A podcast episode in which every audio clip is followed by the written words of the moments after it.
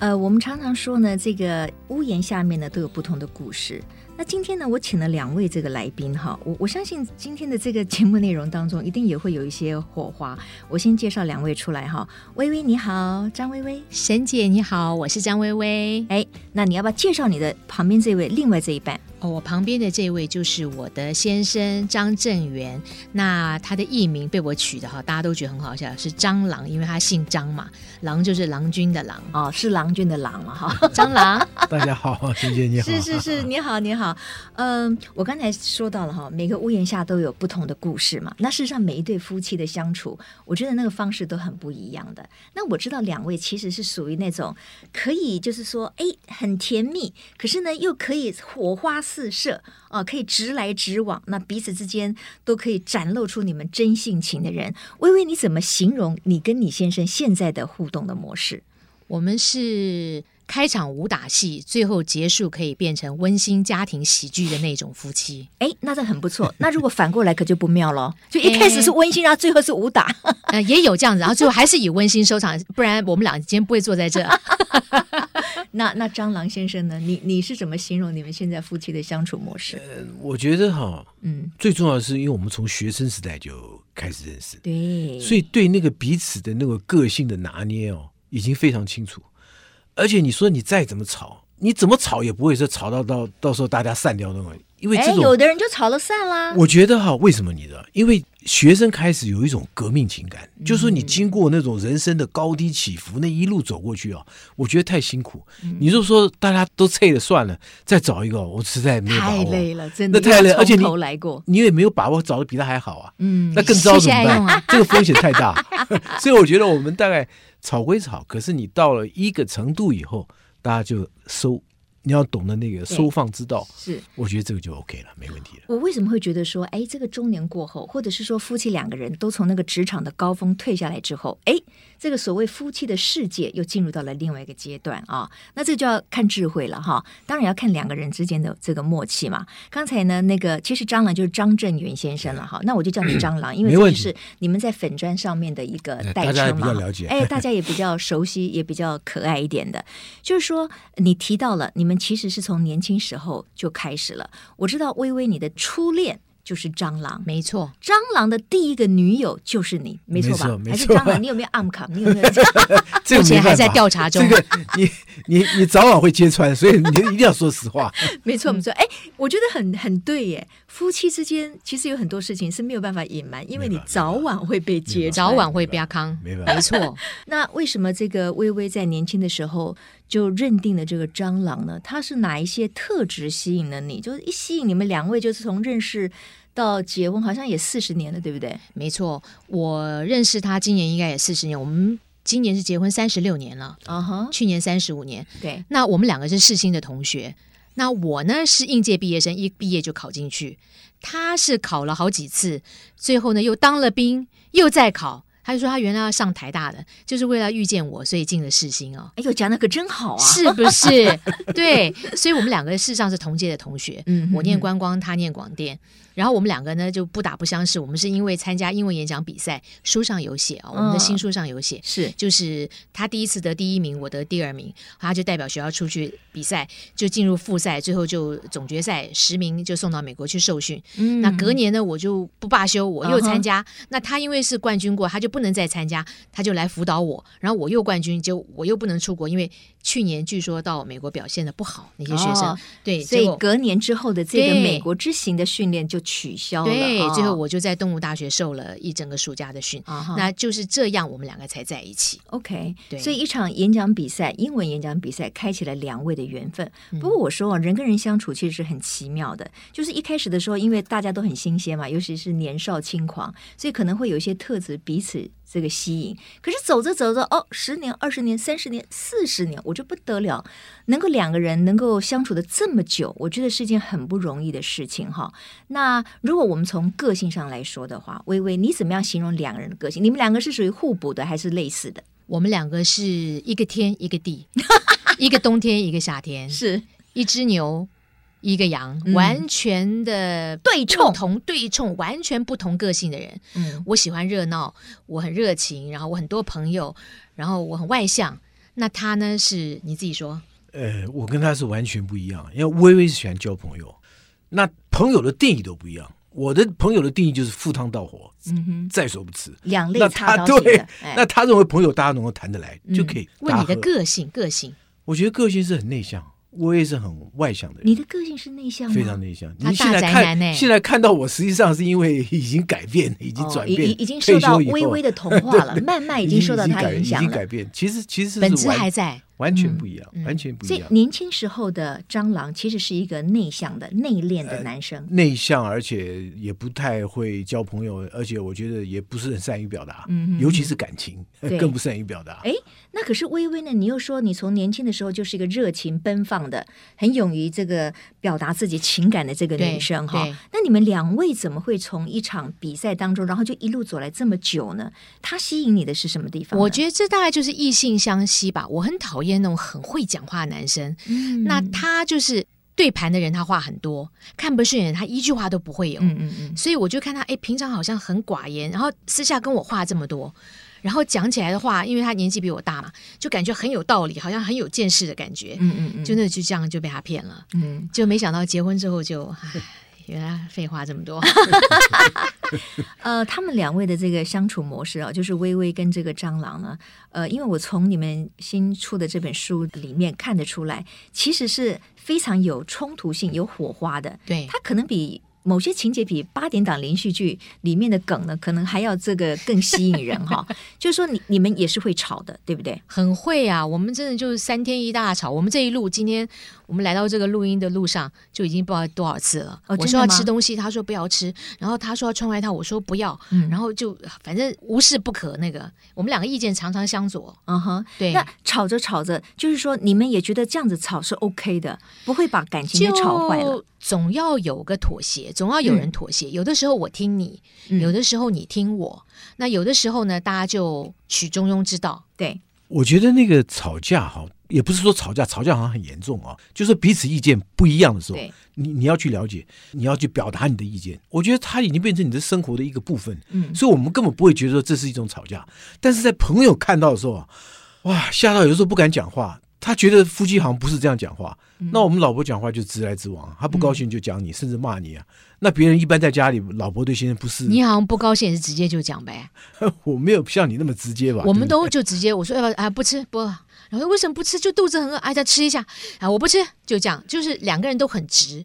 那问题是直，你只要没有恶意，嗯，然后旁人听起来就觉得说，哎，你们两个好像很冲。嗯，可是事实上，我们这个沟通方式就是很直接，不会有些话，像有些太太就会跟我说：“哎，我我先生，我要想一下，我怎么样跟他说。”嗯，我觉得他就是你最好的朋友嘛，那他也很了解你，用什么方式去表达，他应该都可以接受，只要不是伤害他。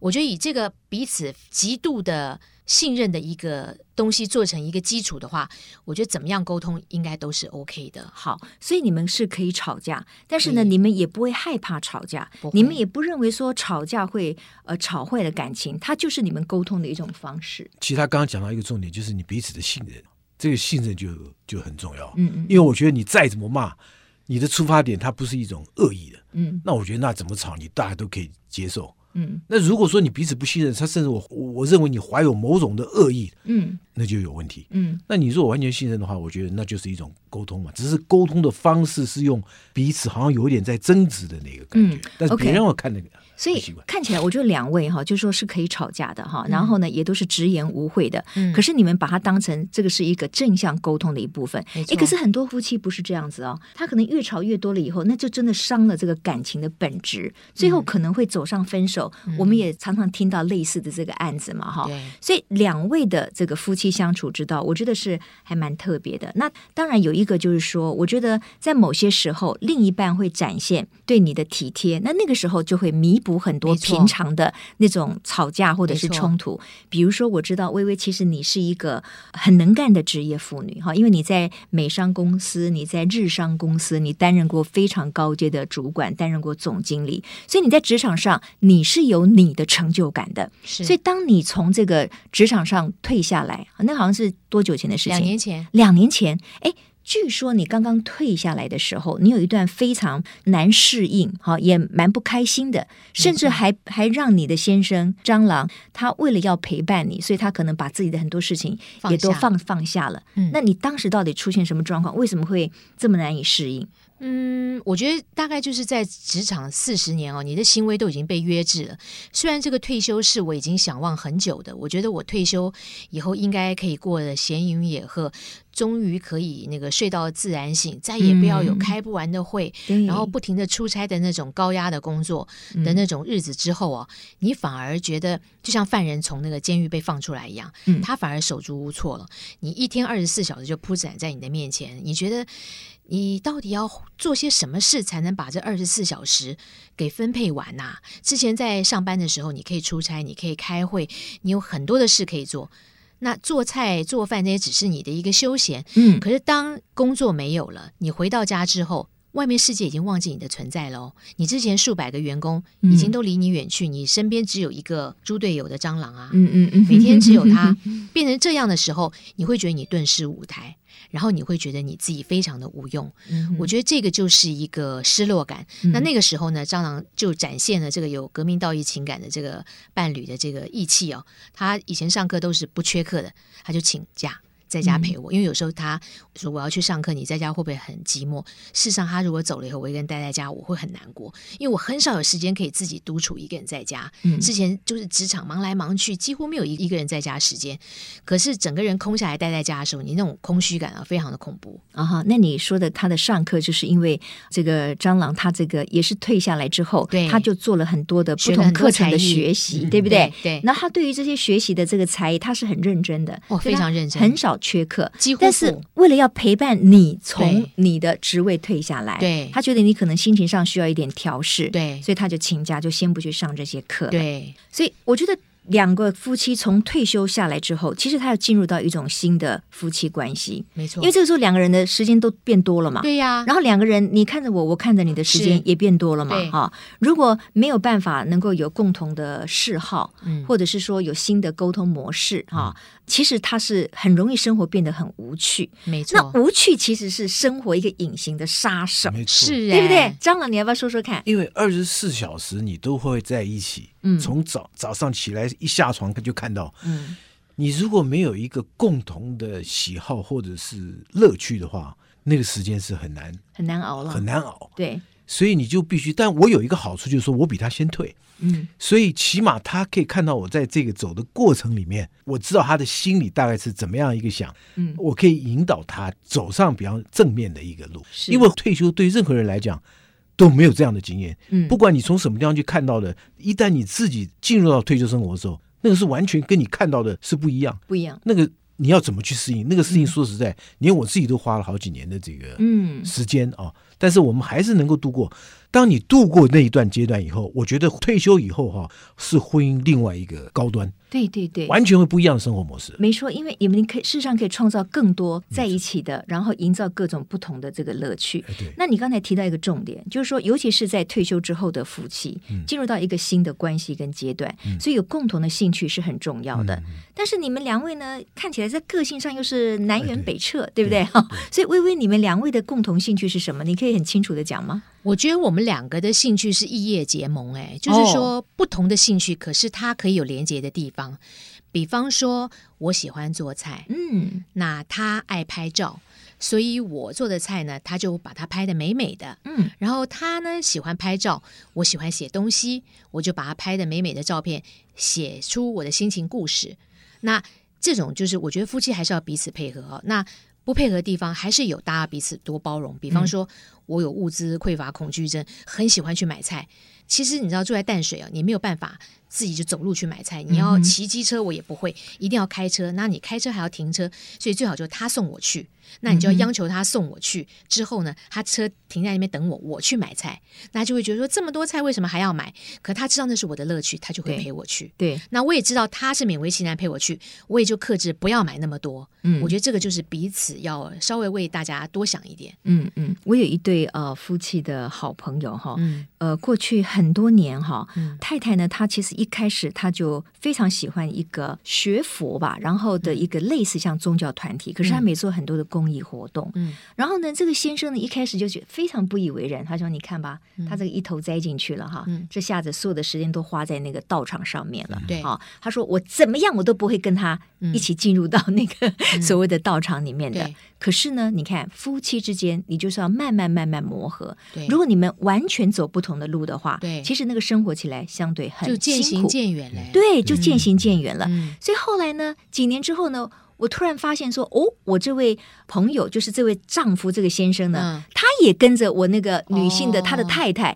一起到道场去，夫唱妇随，哎，夫唱妇随了。然后他们在这个里面呢，他们还经营了不同的这个，比如说他们也有话剧的演出，哦、也有音乐的这个演出。然后两位呢都在里面可以扮演一个角色，哦、所以他们是不是有很多时间就可以在一起了？没错，哦，那我就觉得他就获得了某一种的共识，没错，这其实是很重要的。对。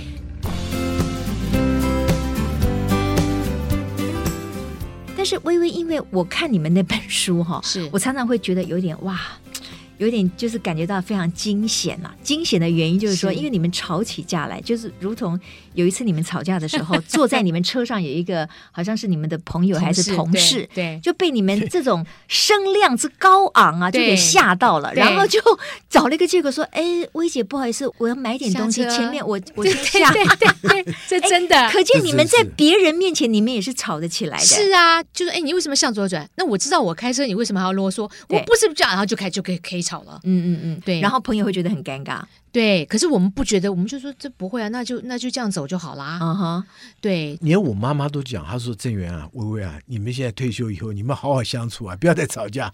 连我妈妈她看的有时候都会有点害怕，但实际上在我们来讲，那个其实没没有那么一吵一分钟就忘了，哎，你要不要喝水啊？要不要吃什么啊？所以我说啊，夫妻的相处啊，其实也没有什么标准的方式跟答案，嗯，就是你们两个人认为 OK 就 OK 了。那当然。还是要看两个人之间对彼此的爱了。有爱的话，其实还是可以比较包容对方，嗯、然后了解嘛。你了解了，你就不会计较，就是不会有隔夜仇，对，对不对？对。那因为呢，我知道，其实微微在这个蟑螂的眼中，你是一个很呛辣的女性，是吗？嗯、你好像用这两个字形容她，哎。因为微第一个她很直接，她讲话她不会给你留面子，哦、就像我们还有朋友讲说。他当面讲的，微啊，以后在脸书上给先生留点面子。当然有人觉得是是那样，可是我觉得他写我的糗是什么？我就是就怎么讲，就一笑置之。对，就是没有什么了不起的事情，谁没有一点糗事？对，那有的人就是不愿意讲啊。嗯，像也有很多我们那些粉丝啊，跟我也讲，他说，其实像你这样讲，先生我们不敢呢。我们不敢这样说，先生。对，那或者是怎么样？那我觉得那可能有的他就没办法做。嗯，那我就是我觉得那个没有什么了不起，因为我们平常就是这种沟通的方式，也没有说要摆个面子，你一定要什么要要说我好，我没有。所以这个事情，我觉得就是很很小的事情，不是很大的。有一次呢，我我在脸书上呢看到薇薇写了一件事情，那真的也把我吓到。但是呢，我的解读可能跟其他的网友哈、可能不太一样，就是说我倒不认为说哦，薇薇好像很呛辣，故意要找先生的茬，或者是怎么样。我觉得他愿意把它写出来，敢把它表达出来，反而是一种对夫妻关系自信的表示。就说，哎，因为我懂你的。啊，反正我们这件事情也发生了嘛，我们写出来这个让大家笑一笑也可以，或者是看看人家我们的相处模式也可以。其中最经典的当然就是扔西装那件事了。我相信你也讲过很多次，不过没有关系，因为我们这个每一个平台不太一样。对，你怎么会气到把你先生一件非常好的牌子 Boss 的这个西装从十三楼直接给他扔下去？你为了什么事情这么火大？我觉得这个要从那个我们家温度最低的地方开始谈起啊、哦。嗯嗯，温度最低的地方往往是冰箱。嘛，嗯，结果竟然是我们家的火药库，嗯、这个就从我们两个的价值观来开始讲啊。就我有那种物资匮乏恐惧症，什么东西都要多要，树大就是美，所以我我老是把冰箱塞得满满的，老是觉得食物不够，所以我们家的冰箱啊，就是那种伸手不见五指。然后冷冻库呢，常常就是一打开就是那种有东西会掉下来那种。别人说：“哎，你要做菜是怎么做？”我就说：“先摸出什么来，掉出什么来，我就先做什么。”因为有时候冰过的东西都看不出来它什么形状。对，就有一次呢。我的冰箱里面的鱼掉下来，把他的脚趾头给砸流血了。哦，因为那个冷冻库的鱼硬邦邦硬邦邦的，砸到脚趾没疼死。掉下去砸到皮开肉皮开肉绽。对，他就那次就一怒之下就把我冷冻库东西都给丢了，趁我不在。嗯、那次我也就算了。后来又一次呢，我们家冰箱用了好多年就坏了，就不冰了。他要吃冰淇淋，拿下来那个冰淇淋就变成水水的。他就旧恨新仇一起来，就说你又搞这个，连冰箱我一天到晚跟你说会坏，就真的坏了。嗯、殊不知那冰箱十九年也该坏了呗。结果呢，那天我刚好出去吃喜酒。我回来发现冷冻库东西全部被丢光，他跟我说冰箱被我搞坏了。嗯嗯嗯，我就说冰箱不是搞坏，冰箱是老了。Anyway，我也不能。争辩，我反正我，但是他又把你的东西又丢掉了，丢了。那因为我就觉得说，好吧，可能是我堆太满了，嗯，理亏嘛，那我就算了。就隔天起来，我要做饭，我想说我可以修冰箱，就买冰箱啊，干嘛？嗯，就发现我一个储物柜里面，他把我珍藏很久的老菜脯，那种老菜脯都很贵的，你知道吗？嗯嗯嗯，都好几万那种，还有那种什么咸菜呀、啊，都是那种很珍贵那种腌菜，我腌的东西一股脑全给我丢了一大堆。我问他说：“是不是你丢了？”他还说：“哎，好像没有。”最后说：“到底到哪去啦？”他才这样传出那种。很心虚的声音说：“因为我觉得这些东西都过期，就丢了几罐。嗯，哎，这些都是我的宝贝哎，怎么可以这种传家宝？嗯，很多人做老菜脯是传家宝哎，而且那个没有所谓过期的问题，没有，越久越贵。对，他把丢了。嗯，我那盛怒之下，我觉得你整个火就上来了，火就上来。而且你跟他讲不听他，他说冰箱被你搞坏，就那时候就是有理也说不清了。对对，就刚好火大，他一个西装放在里面，我就门窗一开，就把他从楼上给他甩下去了。厉害，这一招狠。我说你。真的是丢我的东西，三楼丢下去。哎，我说我也要丢你的东西，就把他甩下去了。嗯。就发生。通常如果说夫妻吵到了这个地步的话，嗯、那接下来这个可能一两个月都没办法讲话的，就很严重啦。后来那个时候我们就冷战了好几天。我说后来我我这个人呢，就是虽然看起来很呛辣，可是其实我有几个优点。他刚刚你问他我个性，他他不说，我来说。我第一很直接，第二我的脾气是来得快去得快，第三我不记仇，所以我都会忘记过去发生那些不快乐事。嗯，就一丢了之后我就说你赶快去捡，他还生气不去捡。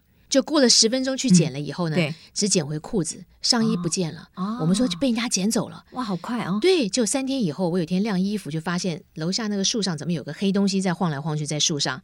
用望远镜一看，发现那刚好没下雨，西装挂在树上。哦，不是那么快被人家捡走。对，我就说你快去捡。没有掉在地上，是被树给拦截了。所以我的新书上面写，就是说怎么把这个西装给救回来。对对。后来事实上回来之后，我们还是冷战了一个礼拜。嗯、我就说你的西装失而复得，嗯、我的宝贝都不见，你下次还要不要这样对我？嗯，对，我觉得夫妻真的要彼此尊重。就我觉得乱丢彼此东西这件事情真的很要不得。嗯，对。对那蟑螂有什么抗辩之处吗？呃，那次平常讲，那个是在我们吵架里面算是大的，因为都是冲到彼此的那个。你想想看嘛，你太太盛怒之下会把西装丢出去，我觉得是非常生气。那是一个。但对我来说，我也非常生气，因为我觉得我们两个人没有必要把冰箱塞到爆、塞到满、塞到东西掉下来，嗯、那个已经超过我的极限。对，等于说我们两个人同样做了一件超过彼此红线的事情。嗯，但这个冲突过了以后，我觉得回到我有我有学那个脱口秀啊，脱口秀老师告诉我们说，我跟你讲，真正的幽默啊，你要就从你生活中的痛苦去体验。对，所以我觉得对这件事情啊，幽默以对，嗯，你就能够把它化解。他把我丢了以后，我觉得好没关系，我收回来，我把那个西装洗干净。我那套西装从此以后就摆在洗衣店，因为你怎么丢你也丢不到，我不去拿你也拿不到，嗯、对不对？而且你，你还把这个过程把它变成是你脱口秀的一个桥段，对不对？因为 大家很喜欢听。对，我觉得大家喜欢听的原因就是说，因为这是一种真实的生活。你很气，可是你要把它转为一种幽默的方式来表达出来。嗯，那大家就觉得很。很很好笑，觉得很很幽默的事情。嗯、可是慢慢我就觉得说，哎，我从来没有看到，就是说把自己的婚姻的生活这么冲突大的事事情啊、哦，嗯，你转换一个心态以后，对，境随心转，对，嗯，那你自然就会有不一样的看法。那同样，你夫妻争吵，你大大小小的事都有嘛，可能大的也许要久一点才有，可是，一旦有了以后，那你要用另外一种心态去看这个事情，把它化解掉，嗯、而不是说不吵。那不吵不代表你没有没有问题。对对对，怎么去化解？我觉得是重要。是，而且事实上有很多人，他们面对冲突或者是彼此的意见不合，他是用冷战，就是我就懒得沟通了，哦那个、那可能更糟哦。那做不到，真的话不讲清楚睡不着的。对对，你以你的脾气，就说你一定要把它讲清楚，你要打破砂锅问到底。对，讲清楚。那有些人他采取冷战，他不讲话不言语，虽然并没有火药味，可是那个关系可能会越来越冰冻，越来越厚了，糟糕啊！那那是真的是一个问题。所以我们两个，我觉得夫妻的关系，我觉得我想要把它讲成是你们是一个共同经营事业的的一个伙伴，或者是最好的朋友。因为大家在一起是因为相爱嘛。对。那我讲老实话一点，就是当你认识四十年，结婚三十几年，那个爱已经升华到变成是一种亲情了吧？亲情。对，你虽然彼此没有血缘哦，我们跟最有血缘的父母跟子女。都不能够住在一起，反而是最后要跟一个没有血缘的人在一起终老。对，那这个人你一定要把他当成是你最好的朋友，嗯嗯，变成一个无话不说的朋友，变成一个你可以讲你心里最高兴、最难过、最说不出口的话的这种朋友。我觉得这样的关系才是对我们来说才是一个健康的关系。嗯嗯，因为我知道哈，就是说呃，你也有提到。你们两个的生肖，如果从这种什么婚配来讲的话，根本就是大冲，因为你是属牛。啊，他羊。对嘛，然后蟑螂是羊嘛，对，所以你们常常上演这叫做牛角跟羊角的对，因为十二生肖只有这两个有角，对，所以两两两个有角的动物在一起，你看常常就要斗来斗去了嘛，所以那个冲突其实是非常显而易见的，是，然后发生的频率呢也是很频繁的，是。但是进入的婚姻，你看看啊，你们已经要进入第三十六年的婚姻了。所以在这个婚姻的过程当中，薇薇，你有没有改变什么？嗯，有哎、欸，我觉得我，尤其我觉得我退休这两年改变了很多。嗯，就是我以前很习惯把我职场的强势带回家，可我退休之后呢，我慢慢发现，我书里面有提到老伴之美。我发现再能干的女人哦，如果没有一个。贴心的老伴呢、哦？嗯嗯，以我来说，我会觉得蛮寂寞的。嗯，嗯，所以我我把这个关系变成，就是说有他受不了，没他活不了；有他受不了，就每天吵闹。可是我真的有一天没有他，我觉得我应该也会活得很不快乐。嗯，因为因为我退休之后卸下了那些责任之后，让我变柔软了之后，我更可以发现我过去没有办法体谅他的各种的地方。嗯，然后。我反而会去检讨，就是我之前太太强势、太苛刻了。哦，所以这个地方你有发现我的转变吗？呃，其实我我我的发现是很明显的。我甚至觉得说，在我们的这个这个生活里面，这一段时间其实是我觉得是最愉快的。我觉得最比生小孩之前吧。对，就是说新婚的生小孩之前，谈恋爱，我们谈恋爱的时候不讲啊，谈恋爱那个时候你见不到任何东西，你只见到两个人，不是。而在生活里面哈，我觉得这一段时间其实开始是我我觉得是最愉快的的原因，就是说。你中间有很多是彼此共同的一种嗜好，甚至是学习。学习相处二十四小时，我们从来没有二十四小时在一起。嗯，那你要怎么去学习？另外就是说，我们的嗜好，比方说他拍那个呃美食，我帮他拍这个，然后他的脸书，你知道我也是每天一定 po 一篇的。对，那你要多少大量的照片？嗯，去，而且每个照片都有每一个故事，我们要准备非常多的照片。对，那这个照片我们可能要出去吃饭要拍，我们可能白天要去公园要拍，嗯、然后他做美食的时候要拍，你知道这个多少？不是很刻意的，反而是我们喜欢那个过程，那个过程。去拍出来这么多照片，你看这个就花掉你多少时间？彼此要去沟通协调，包括我们的服装怎么穿着，怎么怎么打扮。对，你把所有的时间都花在在彼此在共同去讨论出一个结果，嗯，你就自然会避免，不是说没有冲突，还是会有啊。嗯，但是这个让你的生活会感觉更愉快。嗯，就好像是我们共同经营了一个生意，还怎么样吧？事实上并不是，而是乐在其中。就做久了以后，就觉得说，哎、嗯，这个东西变成生活的一部分了。对对，当然了，我觉得两个人在一起哈，就是进入婚姻之后，如果每个人都要非常坚持己见，那确实我觉得冲突会不断，而且就没有办法享受一个更和谐的婚姻生活。没错，所以我觉得改变，很多人说，哎，我进入婚姻，我还是要依然故我，嗯、我绝对不会为对方而改变。可是我觉得。改变不是说你没面子，是你失去自我。其实改变是因为为爱而改变，你还是可以保有你自己内心的想法，对不对？所以蟑螂他刚才也说了，他其实也有改变。有薇薇你自己也认为，你就不像是在做职场的时候女强人的那种干练或者强势。对，在放入家庭之后，哎，你也慢慢的更温柔了。嗯，那你面对你自己的改变，你觉得你得到了什么？我觉得我放过了自己，就放过了别人。真的，我觉得事实上是我先放过别人，才放过自己。嗯嗯，嗯。那过去因为太追求完美哦，所以在工作上面吹毛求疵，不能容忍慢、错或者是拖延。那对我自己也是这样要求。对。所以我刚退休的时候还是照表超课，每天要拖地、洗阳台，所有事情每天都要把它做过一遍。我现在慢慢就觉得。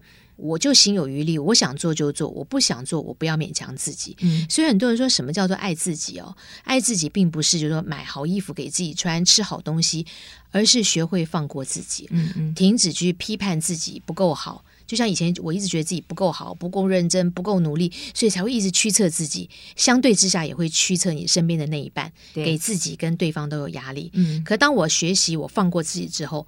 我也放过对方，对，我觉得这个很重要哦，因为我们常常每一个人，嗯、尤其是在进入婚姻之后，会有很多的执着。那个执着是说，哎，为为什么他总是不肯为我而改变？对。可是同样的，我们没有想到说，对方也在等待我们改变去适应他。所以改变自己最快，对，改变自己最快哈，就是说放下那些执着。其实婚姻还是可以在不同的阶段显现不同的这个美哈。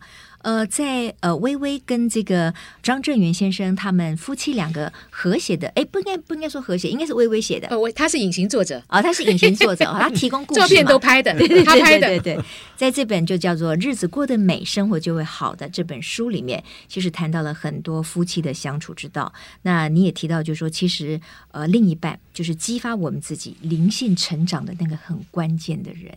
是吧？没错。所以，如果说在今天节目的最后，呃，你想要对蟑螂表述一些你内心的一些话的话，那我先微微先开始，然后等一下我也请蟑螂表述一下你内心对微微最近这几年来的看法。微微，你先讲。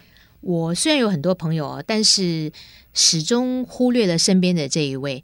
我退休之后，我真的重新了发现，刚结婚的时候，呃，有很甜蜜的时光；生了小孩之后，就开始一路哇，忙事业，忙小孩，一路这个四十年，倏忽现在一回头，发现哦，灯火阑珊处，最好的那个人还在那边，嗯、就是蟑螂。嗯、OK，对，好，那蟑螂呢？你知道他以前在上班的时候，你知道他那个要求很完美，我那个压力是很大。